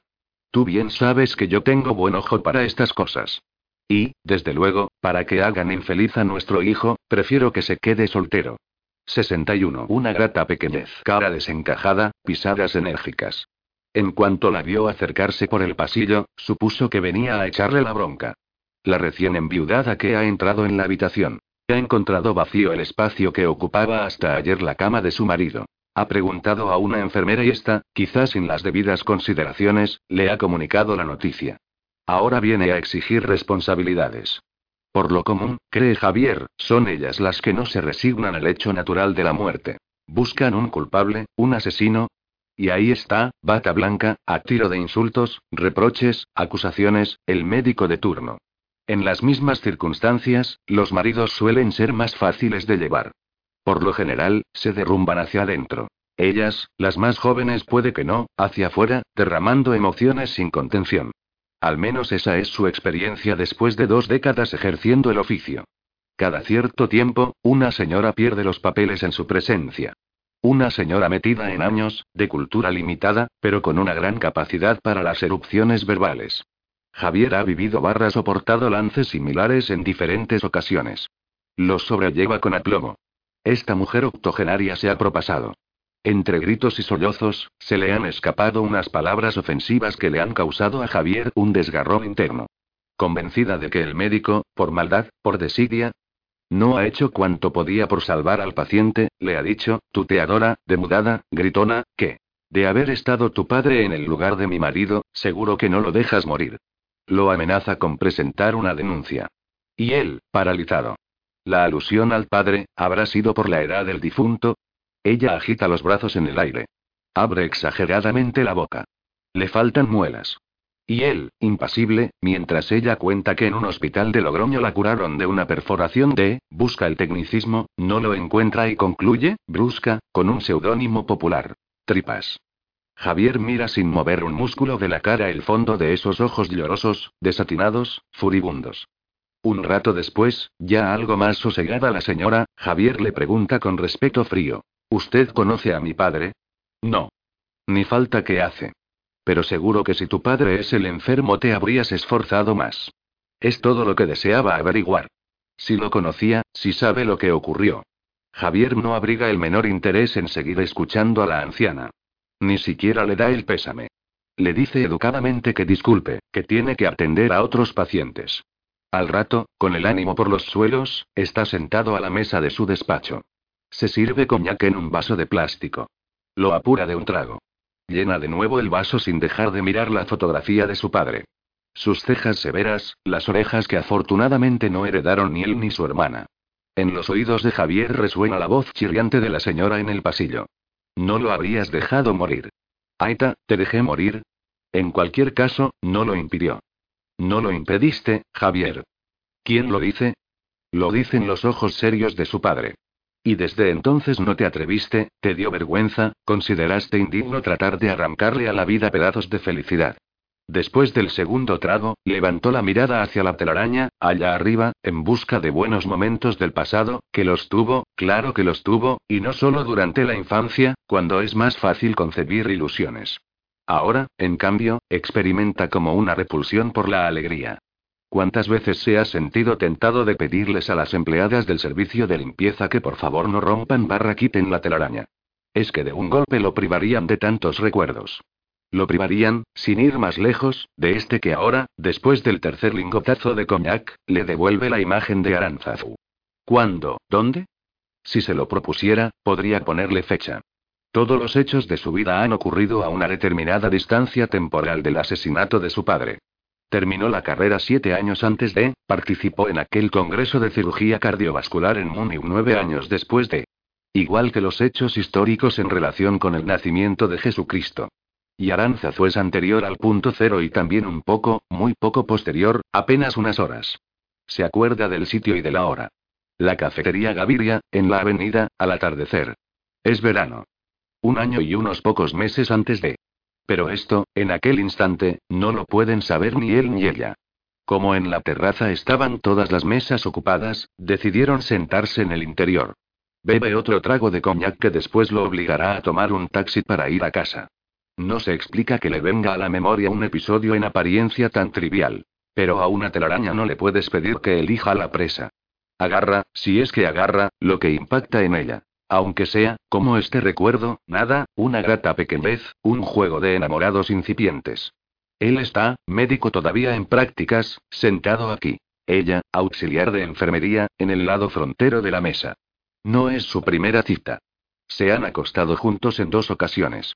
La última, anoche. ¿Pero eso qué significa? La mira, escrutador. No puede evitarlo. Aranzazu lleva un rato refiriendo con ostensible intensidad un episodio de su vida privada. ¿Qué dice? Algo de cuando estaba casada. Él apenas escucha. Observa fascinado sus labios y por un momento le resulta indiferente que ella lo note. Esos labios cuando Aranzazu habla y cuando le da una calada elegante, coqueta. Al cigarrillo. Labios frescos, femeninos, bien torneados, que se mueven naturales y, al pronunciar la U, insinúan un beso fugaz en el aire. Labios encantadores por los que él, ahora mismo, pasaría despacio la lengua. Lo están atormentando esos labios en la cara agraciada de Aránzazu. Y yo, que trabajo con cuerpos, que tengo que hacer esfuerzos para no ver en ellos solamente órganos y vasos sanguíneos y tejido muscular y huesos, me veo arrastrado por un irresistible impulso erótico. ¿Qué miras? Imagino que te habrán dicho con frecuencia que eres muy guapa. O sea, que no me estás escuchando. Imposible. No soy la que fui. Ya tengo mis años. La naturaleza se esmeró contigo. Vamos, Javier, que me vas a sacar los colores. Entonces él posó su mano derecha sobre el tablero del velador, con la palma hacia arriba. Semejaba el gesto de un mendigo que pide. También los chimpancés tienden la mano abierta hacia sus congéneres en solicitud de reconciliación, no sé, en señal, lo leí una vez, hospitalaria y pacífica. Y Aranzazu correspondió, posando la suya más pequeña, palma con palma, en la de Javier. La telaraña, allá arriba, guardaba nítido aquel recuerdo lejano. El tacto le anunció que en la mano de Aranzazu había una profunda concentración de humanidad. Una mano tibia, suave. La de una mujer que ha conocido decepciones y seguro que sufrimientos. Que ha trabajado mucho. Que ha cogido, llevado, levantado, y que es, era, un maravilloso instrumento de placer. La está viendo con su piel delicada, los dedos delgados y confiados, y las uñas pintadas de rojo. Sintió él de golpe en su palma la persona entera que el tacto le enunciaba con una enorme fuerza de ternura. Uy, Dios, esta mujer está enamorada hasta los tuétanos.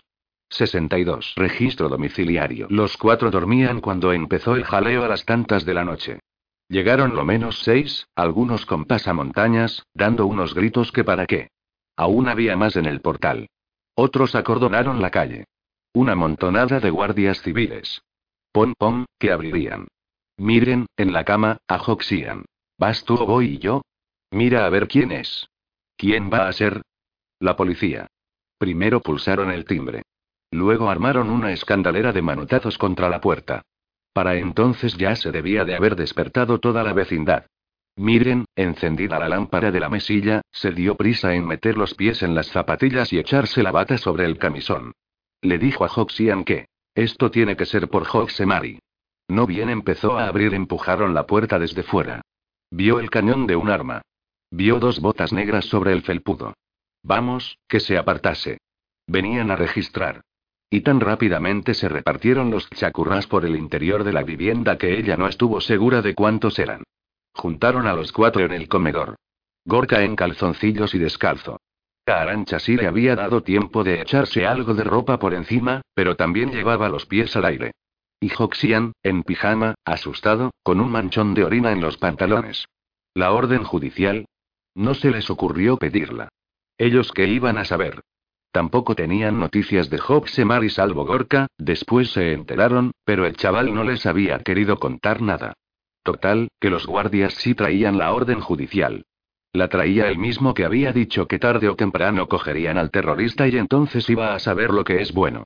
Este fue el que tiró la orden judicial al suelo, para que os limpiéis los mocos con ella, y el que preguntó por la habitación de Hobsemari. Mi hijo no vive aquí.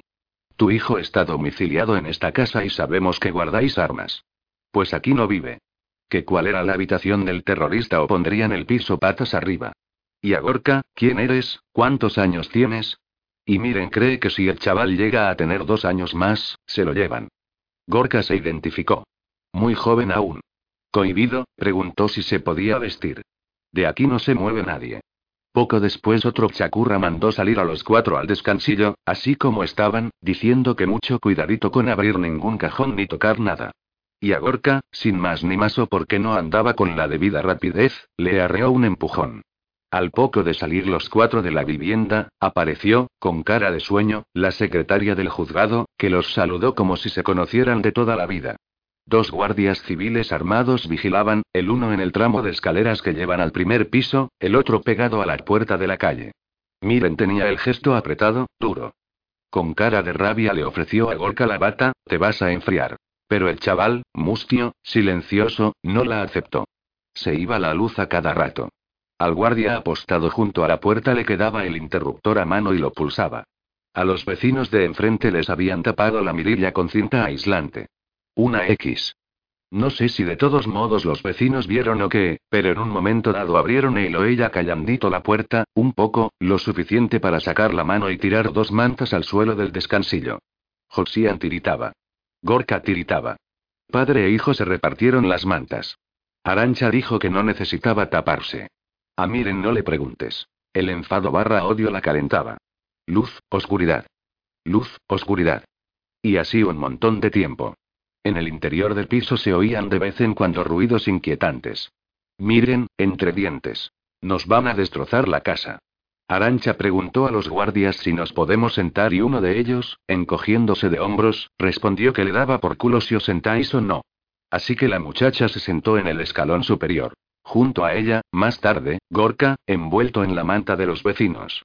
Joxian, al cabo de un largo rato, se sentó en el suelo.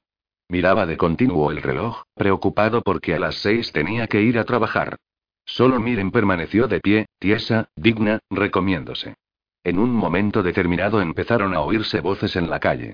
Jóvenes del pueblo que habían saltado fuera de la cama y, arracimados en alguna esquina, gritaban consignas a coro en medio de la noche. Policía, asesina. Chakurrat Cámpora y otras piezas del repertorio de costumbre. Cerca de cuatro horas duró el registro. Hasta metieron un perro en la vivienda. Según miren, a mojar de baba nuestras cosas y, si te fías, a mear y cagar.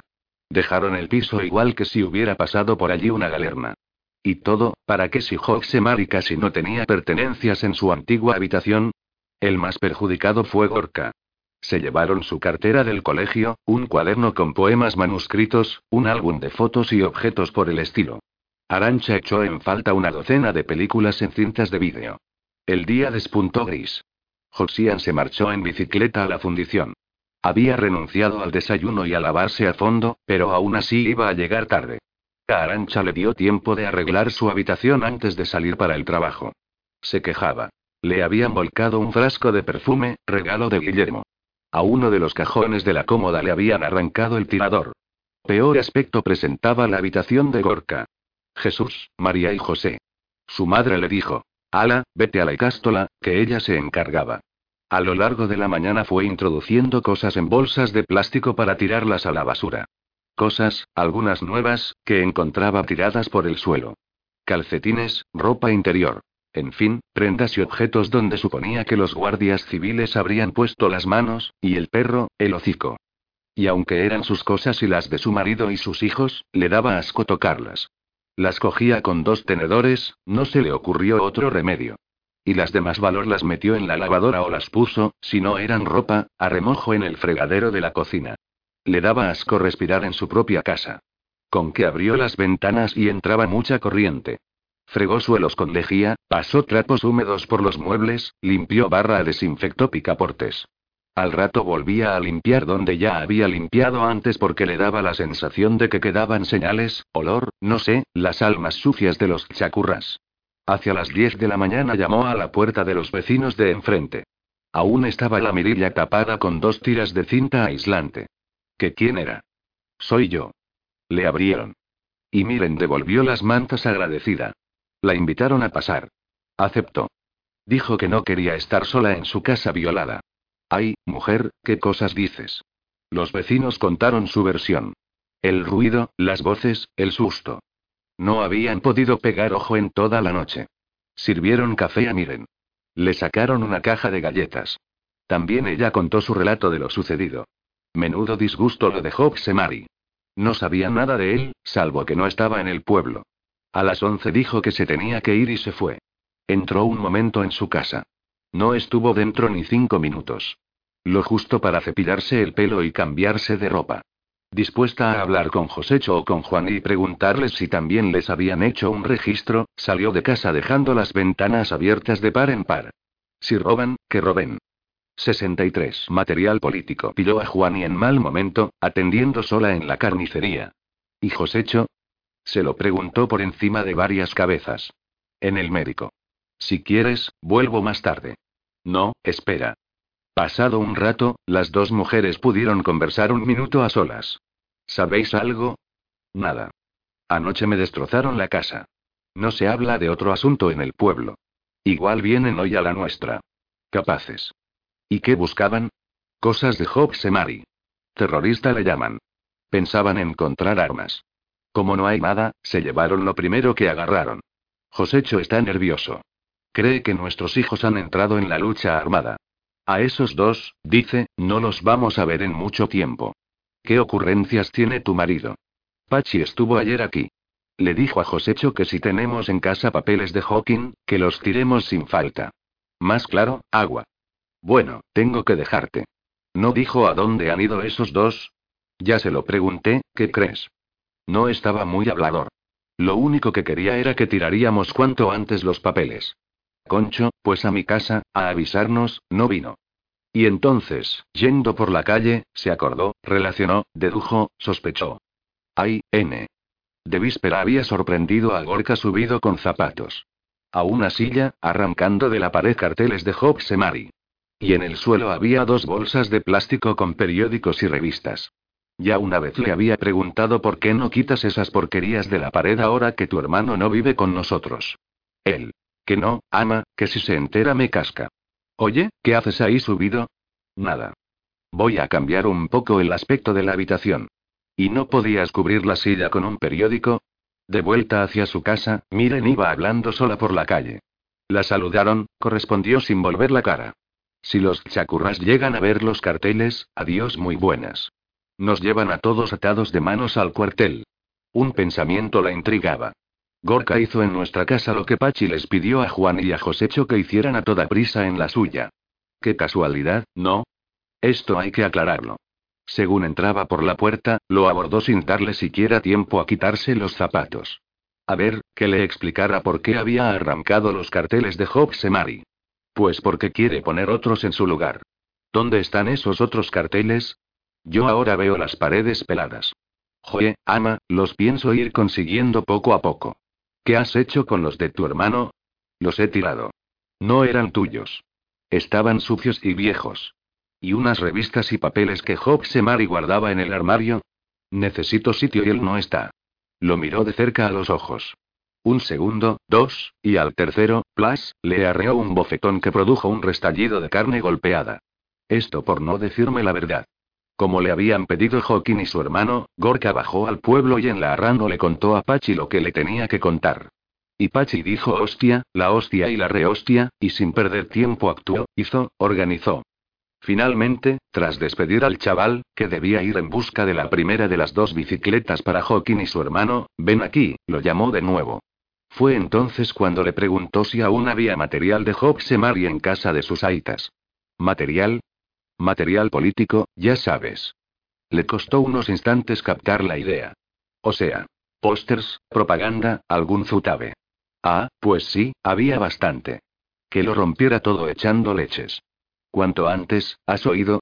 No le aclaró por qué debía hacer sin demora aquella limpia ni a asustado, se le ocurrió pedir explicaciones. Entendió, por supuesto, lo esencial del mensaje. Que había que darse prisa. A su madre. Ahora ya lo sabes. ¿Por qué no me lo dijiste cuando te pregunté? ¿Qué más da? ¿No te basta con que los chacurras no hayan encontrado nada? Y ya que andas tan activo, ¿sabes dónde está tu hermano? Ni idea. ¿Seguro? Te lo juro, ama. Pero ya te lo puedes imaginar. ¿Dónde, pues? Lo sabes mejor que yo. Y a mí lo único que me gustaría es que me dejéis todos en paz. Salió disparado hacia su habitación. Largo, flaco, cada día más cargado de espaldas. Se encerró con llave y no venía. Miren. Que se le estaban enfriando las acelgas, que ha pasado una mañana de mucho ajetreo como para que ahora le venga él a crearle más problemas. Se fue impacientando, levantaba la voz, le dijo que y lo amenazó con. En esto se oyó una vuelta capitulante de llave. Gorka tomó asiento a la mesa de la cocina. Empezó a comer cabizbajo. Tenía los ojos irritados, como de haber llorado, y la cara punteada de granos. Comió esto, comió lo otro. Con bastante apetito, por cierto. Y de vez en cuando Miren volvía hacia él la mirada. Para ver si comía, para ver si lloraba. Al final le acercó el frutero sin decir palabra. Y al retirar su plato con los huesos del pollo, le rozó una mano. Gorka la apartó al instante, decidido a evitar una posible caricia. Se levantó de la mesa. Antes que hubiera salido de la cocina, Miren le preguntó si le había gustado la comida. Gorka se encogió de hombros y ella no insistió. 64. ¿Dónde está mi hijo? Los cuatro cenaron en la cocina a la hora acostumbrada. Plato principal, el de siempre. Esta mujer tiene la manía del pescado. Frito, en salsa, da igual. Pescado el lunes, el martes y venga y dale y hasta que la muerte nos libre de cenas. Y sí, les gusta, a unos más, a otros menos. Pero, según Hoxian, alguna vez podríamos cambiar.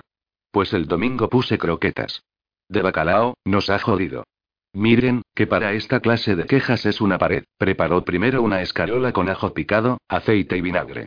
Luego sacó la sopa de fideos sobrante de la víspera y por fin colocó en el centro de la mesa, mantel de hule, una fuente de anchoas rebozadas. Para las mujeres, agua del grifo. Ellos suelen compartir un porrón de vino con gaseosa, con más de lo segundo que de lo primero. Arancha, socarrona. Esperemos que los picoletos no vuelvan esta noche. Miren tuvo como un estremecimiento. Oye, para el carro, que bastante mal lo pasamos como para andar acordándonos de eso. A lo mejor vienen a devolverme mis cintas de vídeo y a pagarme un frasco nuevo de perfume. Estás tú buena. Voy a dormir vestida por si acaso. Su madre la mandó callar. Josian intervino en defensa de su hija. A ver si en esta casa no se va a poder hablar. ¿Hablar? ¿Con los hijos delante? ¿Con Arancha haciéndose la chistosa? Miren, tentada de revelar durante la cena una conversación confidencial que había mantenido por la tarde, prefirió tratar el asunto a solas con Hoxian cuando los dos se hubiesen acostado. En la cama, sin preámbulos. He hablado con Pachi. ¿Qué Pachi? El que lleva la taberna.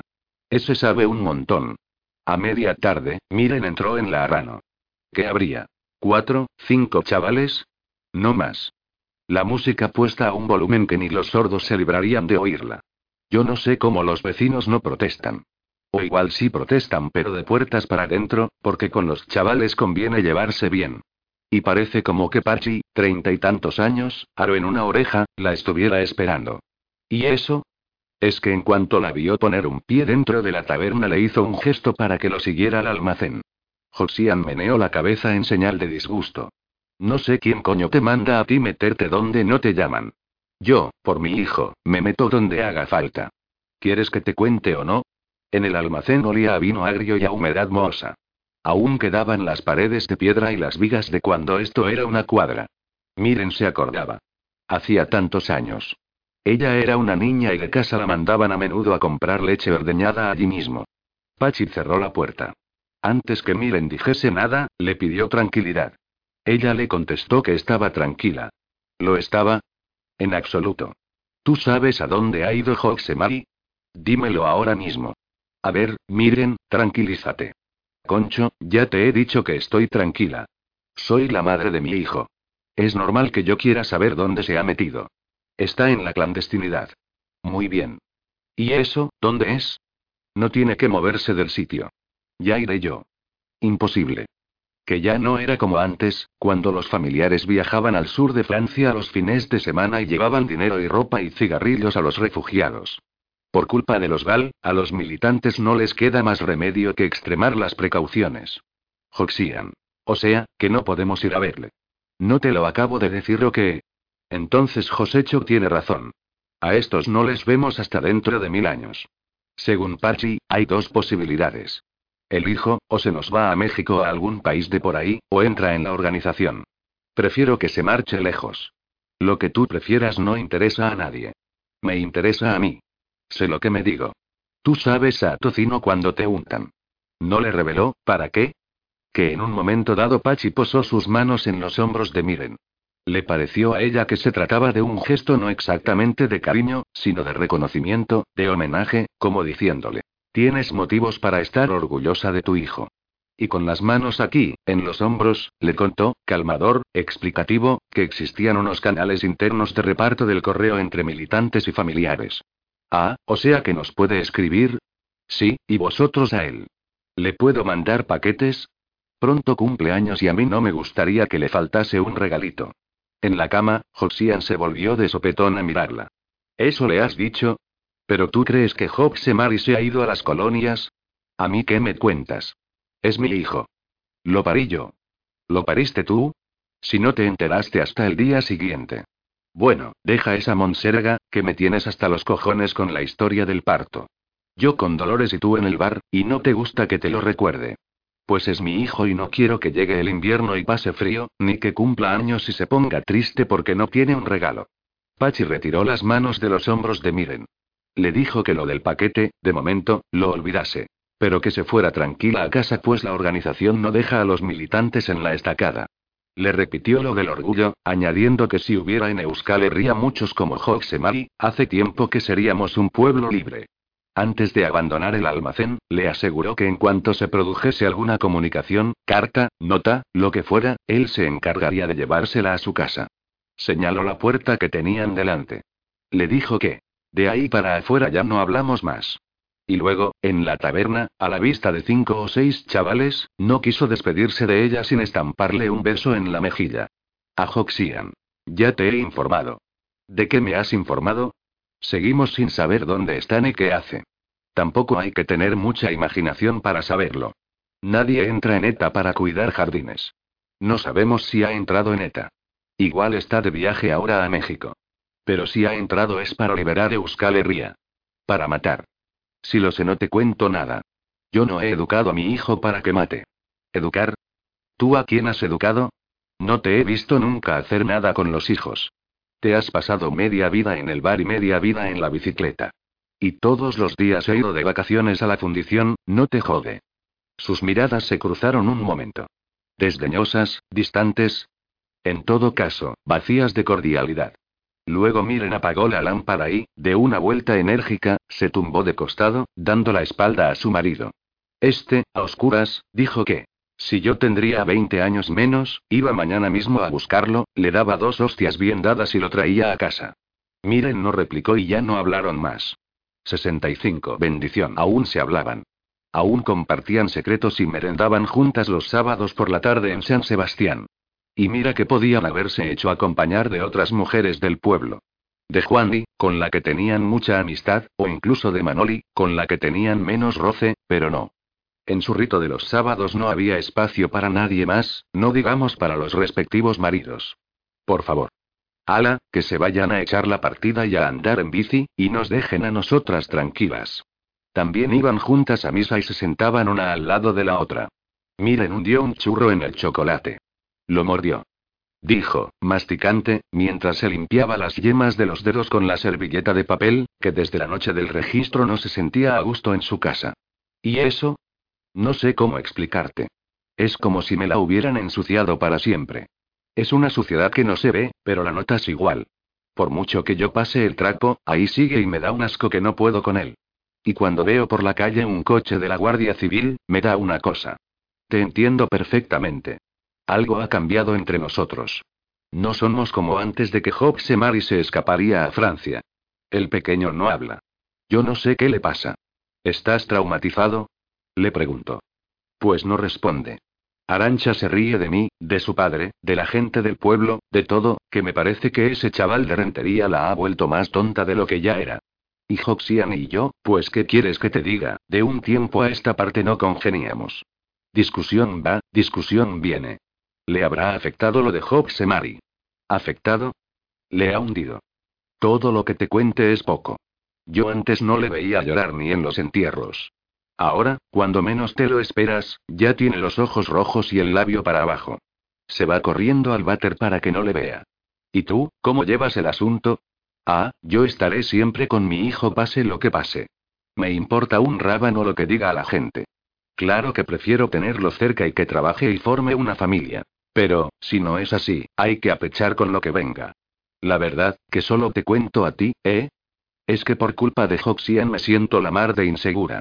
Tendió la mirada a las mesas vecinas para asegurarse de que nadie la escuchaba y, acercando la boca al oído de Vittori, susurró. Dice que como Hoxemar y coja las armas no le mira a la cara en la vida. Su esperanza es que se vaya de refugiado a México o por ahí. Pero, si no se va, ¿qué? Yo había pensado hablar con don Serapio. ¿Con el cura? ¿Y ese, qué te puede decir? Igual me da un consejo. Juan fue a confesarse con él y se quedó aliviada. Pues háblale. Como no sea tiempo, nada vas a perder. El domingo fueron las dos amigas cogidas del brazo a misa mayor. Miren volvía una y otra vez la vista hacia la estatua de San Ignacio de Loyola y con leve temblor de labios le susurraba. ¿Qué? Que velara por su hijo, que lo cuidase ahora que ella no podía hacerlo. Es imposible, se decía, que un chaval tan generoso y tan noble se meta en una organización criminal, como la llaman los periódicos españoles. Él tiene un corazón que no le cabe en el pecho. Si lo da todo por los demás, en el equipo de balonmano, en el trabajo, en todos lados, ¿cómo no lo va a dar por su pueblo? Que tú también eras vasco, ¿eh, Ignacio? Vitori. ¿Qué dices? Nada, estaba rezando. Comulgaron. Fueron, vinieron, una delante de la otra, por el pasillo central con la cabeza gacha y las manos enlazadas. Devoción de casi monjas. Más preciso. De por poco monjas. ¿Te acuerdas? Les faltó esto, la mitad de una uña, para ingresar de jóvenes en un convento. Y coincidían al cabo de tantos años, medio en broma, medio en serio, en la misma idea. Cada vez que una de ellas discutía con el marido, se arrepentía de haber preferido, qué bobas fuimos, el matrimonio a los hábitos. Lo único, los hijos, hermana Vittori. Ya no hay vuelta atrás, Sor Miren. Antes de abrir la boca y adelantar la lengua para recibir la forma consagrada, Miren le susurró a don Serapio que luego vengo, ¿eh? Y el cura, discreto, parsimonioso, asintió. Acabada la misa, los asistentes se encaminaron hacia la salida. Don Serapio sopló las velas del altar. Precedido del monaguillo, que le abrió la puerta, se metió en la sacristía. Y ese era el momento que Miren estaba esperando para ir a hablar con él. ¿Vienes? Mejor ve tú sola. Esto es muy íntimo. Te esperaré en la plaza y, si eso, me cuentas. Don Serapio se estaba despojando de la casulla cuando Miren entró en la sacristía. Al verla, sudoroso de frente, severo el gesto, mandó al monaguillo que se marchase. Atado por alguna obligación, el adolescente retardaba la obediencia. Oye, ¿no te he dicho que te vayas? El monaguillo se dio entonces prisa en salir de la sacristía, pero coge y deja la puerta abierta. Será posible. El cura, refunfuñante, pasos enérgicos, la cerró. No bien se quedó a solas con la mujer, ofreció a esta asiento con dulcificados ademanes. Y al tiempo que él también se sentaba, le preguntó si ella lo visitaba por el mismo asunto que Juan y la de Josécho y Miren asintió.